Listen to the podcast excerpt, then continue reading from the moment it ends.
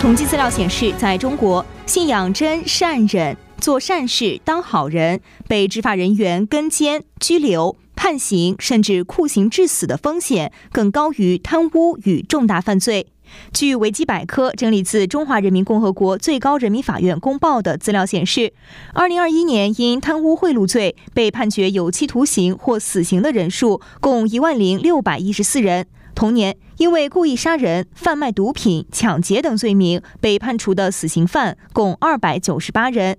作奸犯科本来就该承担被法律制裁的风险和结果，但是当一个善心善行的好人呢？据明慧网不完全统计资料，二零二一年共有一万零五百二十七名坚持信仰真善忍的法轮功学员被警察跟踪、殴打、抄家、拘留等各种方式的胁迫，要他们保证不继续修炼法轮功。共有一百三十一名法轮功学员被迫害含冤离世。因为这两个数据是民间的不完全统计，许多被害人不敢声张，许多被害人被消失，无法查证，因此数字应该远高于一万零五百二十七与一百三十一人。显然，在当今中国社会，当好人比贪污和杀人更危险。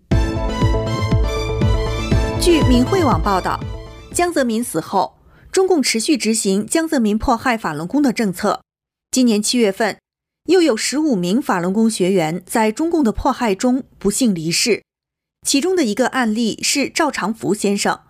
辽宁省朝阳市凌源市法轮功学员赵长福，因为坚持信仰真善忍，遭受中共非法拘留、劳教、判刑，累计九年的关押迫害。在看守所的长期迫害中，赵长福的身心受到严重摧残，他的脚部出现溃烂、流脓。双膝以下腿部无力，行走困难，并出现高血压的症状，血压高达两百二十毫米汞柱，身体非常虚弱。在这种情况下，朝阳市政法委书记毫无人性地下令说：“不释放，死就死，死了拉倒。”在此期间，赵长福的家属依法要求保外就医，却被监狱拒绝。主管赵长福事宜的康家山监狱马姓科长残酷地说。不转化，不允许保外就医，门儿都没有，免谈。二零二三年二月二十一日，赵长福冤狱期满，终于迎来了回家的日子。但中共残酷的迫害带给他难以恢复的伤害，他的身体状况越来越差。在走出监狱五个月后，于二零二三年七月十八日不幸含冤离世，年仅五十一岁。另外，据明慧网报道统计，二零二三年七月份，中国大陆至少有七十四名法轮功学员被非法判刑，分布于十七个省、自治区、直辖市，其中以黑龙江省十四人最为严重。年龄上有三十名六十岁以上的老年法轮功学员，连八十岁的长者也无法幸免。被非法判刑的一个案例是郎东岳女士。郎女士是北京市延庆区延庆镇上水磨村人，自幼罹患哮喘和全身的癣病，她连睡十分钟的安稳觉都有困难，干不了任何农活，几十年求医都没能治好。一九九八年六月，她开始修炼法轮功后，全身的病痛在短时间内都痊愈，没花一分钱。在中共邪党对法轮功的疯狂迫害中，郎女士曾五次被非法劳教，四次都在北京女子劳教所遭迫害，一次在辽宁马三家劳教所，累计被迫害达十年之久。迫害过程中，她遭受毒打、电击、强制灌药、穿小鞋、牙齿被撬掉、吊铐、上大褂等酷刑折磨。二零二一年十二月十四日。郎女士在河北省张家口怀来县租屋处遭远警绑架。二零二三年三月八日上午九点，张家口宣化区新法院非法开庭。郎女士在法庭上高声说：“我做好人没有错，做更好的人没有犯法，我没有犯罪，所有对我的劳教判刑都是冤案，是在犯法。因为事实不清，证据不足，庭审无法继续。但后来，郎女士却被非法判刑九年。”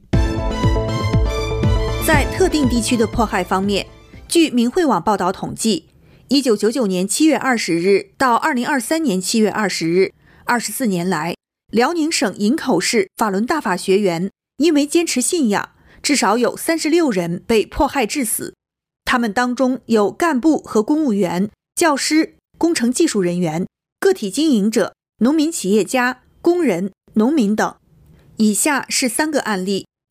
法轮功学员王宝金先生，原营口市华新电子有限公司电子工程师。二零零二年，三十八岁的王先生被警察非法绑架到营口第一看守所，因为他坚持在看守所内练法轮功，后被非法判刑十年。二零零九年十二月七日晚上九点多，王先生在南关岭监狱严管队已被迫害得奄奄一息，昏迷不醒，血压、脉搏几乎量不出来了，大小便失禁，人瘦的皮包骨。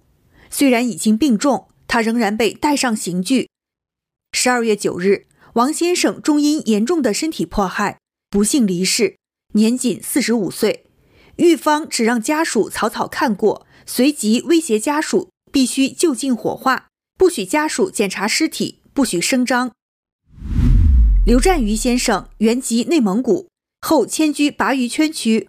多次被绑架、拘留、判刑、酷刑，酷刑包括熬鹰、开飞机、灌盐水、暴晒。电击等等，鲅鱼圈红海派出所、内蒙古土木集劳教所都参与了对他的迫害。二零一三年一月十八日，刘先生被迫害致死，年仅五十七岁。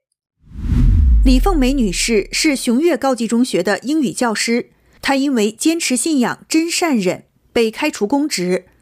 李女士在鲅鱼圈看守所受尽折磨。泯灭人性的御医高日正两次下给她破坏中枢神经的药物，致使李凤美记忆力丧失，头发大把脱落，呼吸困难，无法行走，各种感官功能丧失，不知冷暖，不知饥饱，大小便失禁等。李女士最终在第三次被送进辽宁省女子监狱迫害四年后，于二零一九年十二月十一日离世，年仅五十三岁。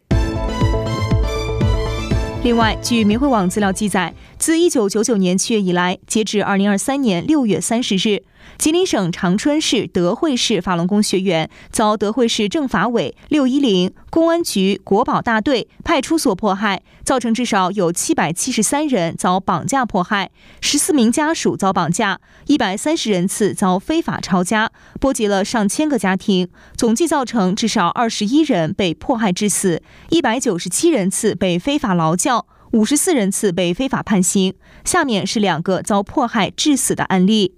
吕新华女士是德惠市朝阳县团林子大队妇女主任，德惠市人大代表，三八红旗手。一九九七年开始修炼法轮功后，身体健康，身心受益。二零零零年三月六日，吕女士因为坚持真善忍的信仰，被非法关押到德惠市公安局看守所。三月八日晚上，遭野蛮灌食致伤，伴有发高烧。又未得到及时抢救，于三月九日上午含冤离世，年仅三十五岁。宋昌光先生，吉林德惠市边冈乡双城子村八社人，他在高中时就已开始修炼法轮大法，一直是一名好学生。一九九七年考入当时的长春邮电学院通信工程系。迫害发生后，宋先生至少遭到三次绑架，两次劳教迫害。二零零二年四月，保外就医的宋先生再次被绑架到劳教所迫害。以极度虚弱的他，被当时的大队长员警傅国华、副队长范胜禄和另外王赵两名员警施以酷刑，包括三十万伏和三十五万伏两根电棍电击。七月二十二日下午，傅国华看到宋先生奄奄一息，急忙要他的家人领回。回家身体有所恢复后，宋先生再次被绑架到九台饮马河劳教所迫害，最后又因为迫害导致身体受损严重，他被家人送到九台医院治疗，但为时已晚。宋先生于二零零三年十一月十二日不幸离世。据明慧网报道，今年以来，吉林省有十名官员因违法被判刑、被查、被开除公职。这些人素来品行不端，均有参与迫害法轮功学员的记录，应了一句古训：“善有善报，恶有恶报。”下面是两个恶报的案例。蔡松南，朝鲜族，吉林汪清人，一九六四年二月出生。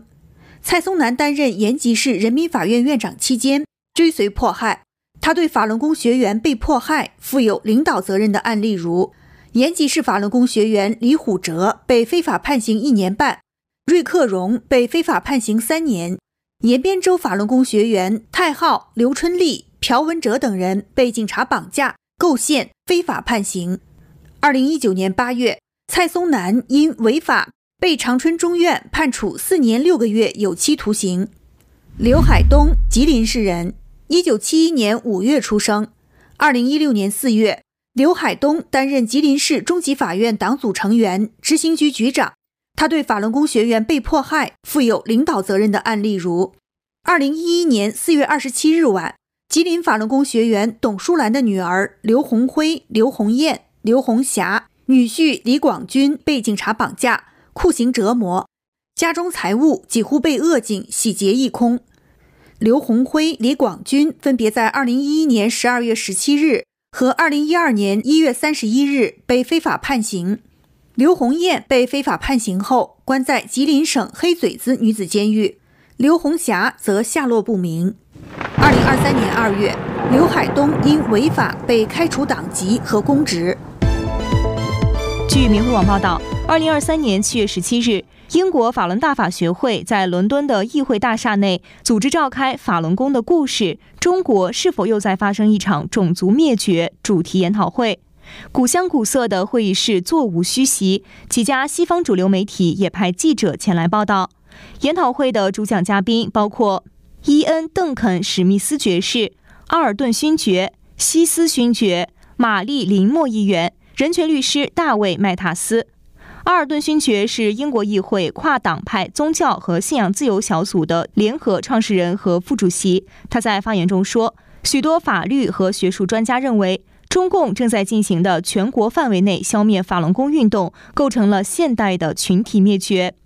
中共对所有宗教都进行压制。”基督徒只被允许阅读经过审查的圣经版本，宗教领导人经常被监禁，任何被允许的宗教团体都受到严格的监视和控制。但江泽民认识到，法轮功是无法被控制的，甚至连党的官员也开始修炼，江肯定害怕。他最后表示：“朋友们，如果我们要认识中共对我们民主的威胁和干预，那么我们必须先去认识中共对法轮功进行的威胁和暴行。我们必须大声疾呼，现在不是沉默的时候。”